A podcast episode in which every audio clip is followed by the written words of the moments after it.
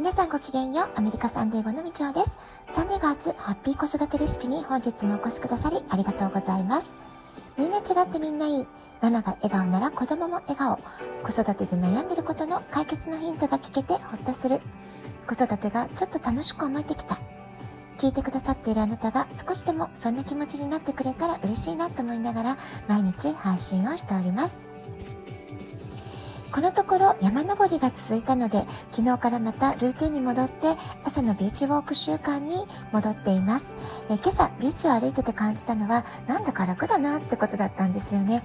え山登り帰りは楽なんですけれども行きはね結構な登りなのではあはあと息が上がってしまうんです。だから平坦な道ってこんなに楽なんだなって、えー、今日ねビーチを歩きながら思いました。で逆に言うと時には負荷をかけないと体を鍛えることにはならないなってことも反省しました。結構きつめの山登りを毎日やってらっしゃるって方、え年配の方いらっしゃるんですけれどもそういう方はとっても若々しくて表情も生き生きしていらっしゃいます。本当に鍛えてらっしゃる方ってすごいなって思います。私にとっての運動はあくまで心と体の健康のためってことでゆるくやってるんですけれども、えー、きついね、えー、山登りに行く時は朝やっぱりちょっと緊張して早く起きますし暗い中出かけるっていうのはちょっとね一人で行く勇気まだ私は持てずにいるんですけれどもこの夏の間は、えー、時々ね息子が付き合ってくれそうな時があると思うので、え時折でもいいからちょっとチャレンジしてみようかなというふうに思っています。さて、アメリカはそろそろ back to school、新学期の季節がやってきました。えサンディエゴ、私が住んでいるところは、来週から新学期スタートってところが多いんじゃないかなと思います。アメリカの新学期は各州ごとにスタート時期が違うんですよね。ハワイはもうすでに学校が始まってるって話を聞きましたし、逆に東海岸の方は9月からなんですよって方もいらっしゃるようです。アメリカの夏休みは2ヶ月半ぐらいと結構長いです。で、我が家はずっと日本語補習校に通っていたので、6月半ばから7月いっぱいまでがリフレッシュタイムってことで、家族旅行もできるだけ7月の間に計画するようにしていました。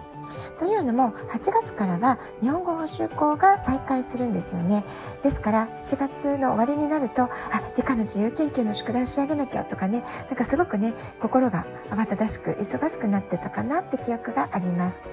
それから7月は、えー、息子が中学生ぐらいまでは毎年サッカーのトーナメントもあったんですね。ですからもうサッカーフィールドをあちこち駆けずり回っていましたので、その合間に日本語の宿題いつ終わらせようみたいなね、まあ、そういう苦労した記憶が7月は、えー、残っています。え現地校のスタートはだいたい8月の終わりぐらいから、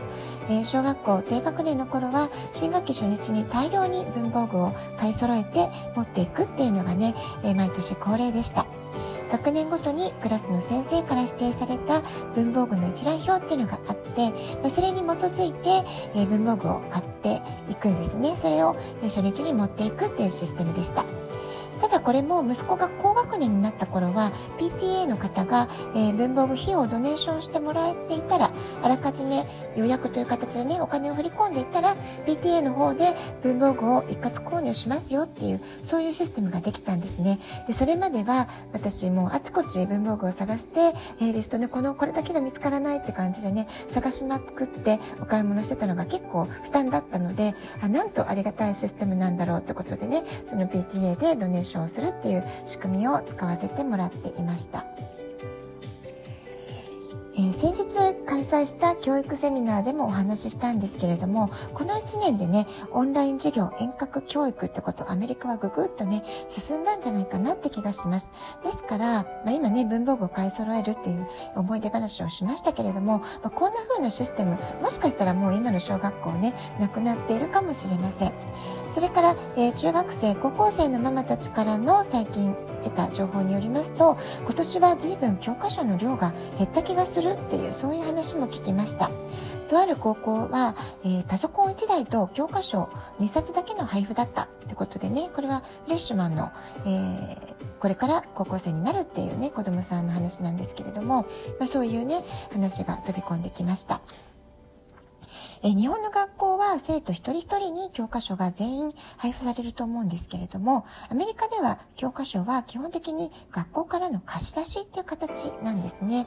え日本の教科書は自分のものなので、たくさん書き込みをしたりってこともできますけれども、アメリカは借り物なので書き込みなどは一切してはいけない、まあ、そういうルールになっています。教科書をね、非常に大切に扱うよう、えー、小さい頃から徹底して指導されていると思います。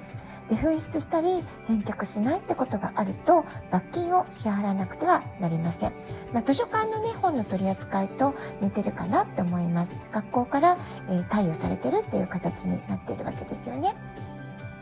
で中高生ともなると教科書は1つの教科に対して本当にね辞書みたいに分厚いんですよね。56センチぐらいの厚さがあるんじゃないかしらっていうような本当に分厚い本が配布されます。ですから学校側も生徒の人数分常に保管して管理するって結構な労力じゃないかなって、ね、管理コストがねすごくかかってるんじゃないかなと思います。ですから、まあ、これからますますテクノロジーが発展して、えー、風の時代っていうのはどんどん非物質化の、えー、時代になっていく、まあ、そういったこともね言われていますよね。ですのでこうした子どもたちが学校で使う教科書っていうのもこれからますます電子化っていうのは進んでいくんじゃないかなっていうふうに考えています。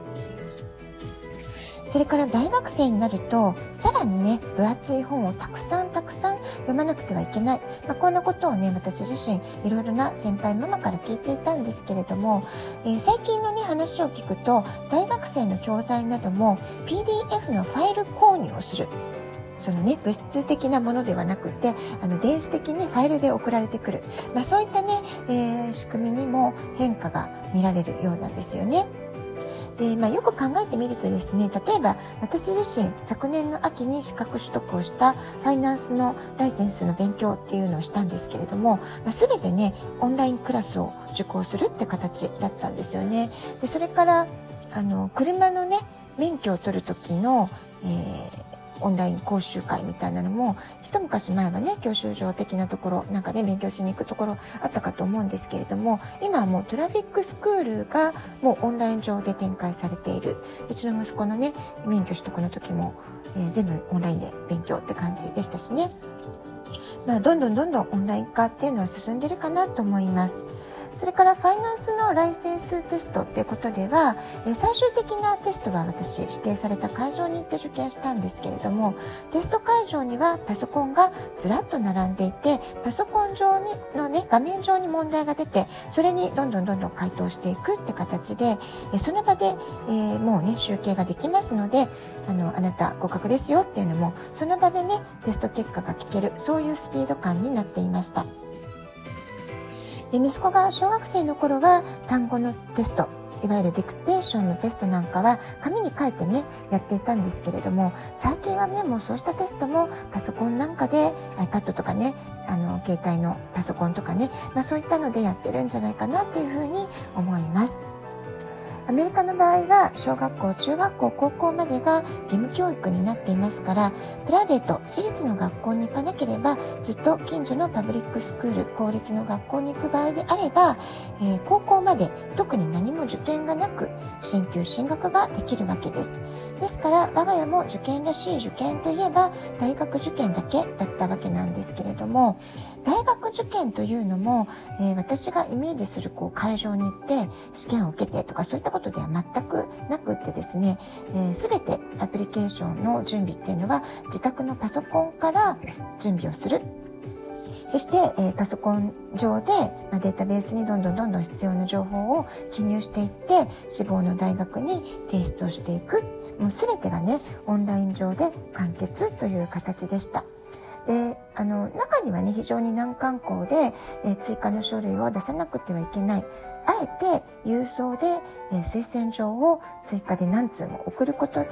アドミッションの目に留まりやすいようにってことで、あえてアナログな、えー、作戦をね、試みた。そういったことはありましたけれども、これもなんか、あえて戦略的にっていうことであって、えー、そういうことがなければ本当にね、全てはオンライン上で済んでしまう時代、えそういうね、すごくこうスマートなというかスピーディーな受験だったなっていう感じがしています。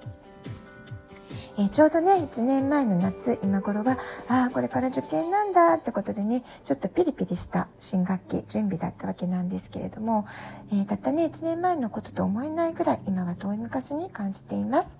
まあそうは言っても、どの学年の子供たちにとっても新学期っていうのは、ドキドキワクワク緊張する時間なんじゃないかなと思います。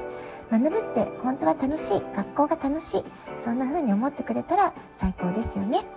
子供たちにとって楽しいアドベンチャーいっぱいとなる一年が過ごせますように心から祈っています。ラジオトークアプリインストールしておくとスマホからいつでも簡単に聞けます。あなたからのお便りお待ちしております。では今日はこの辺で今日も素敵なお時間をお過ごしください。ごきげんよう、以上でした。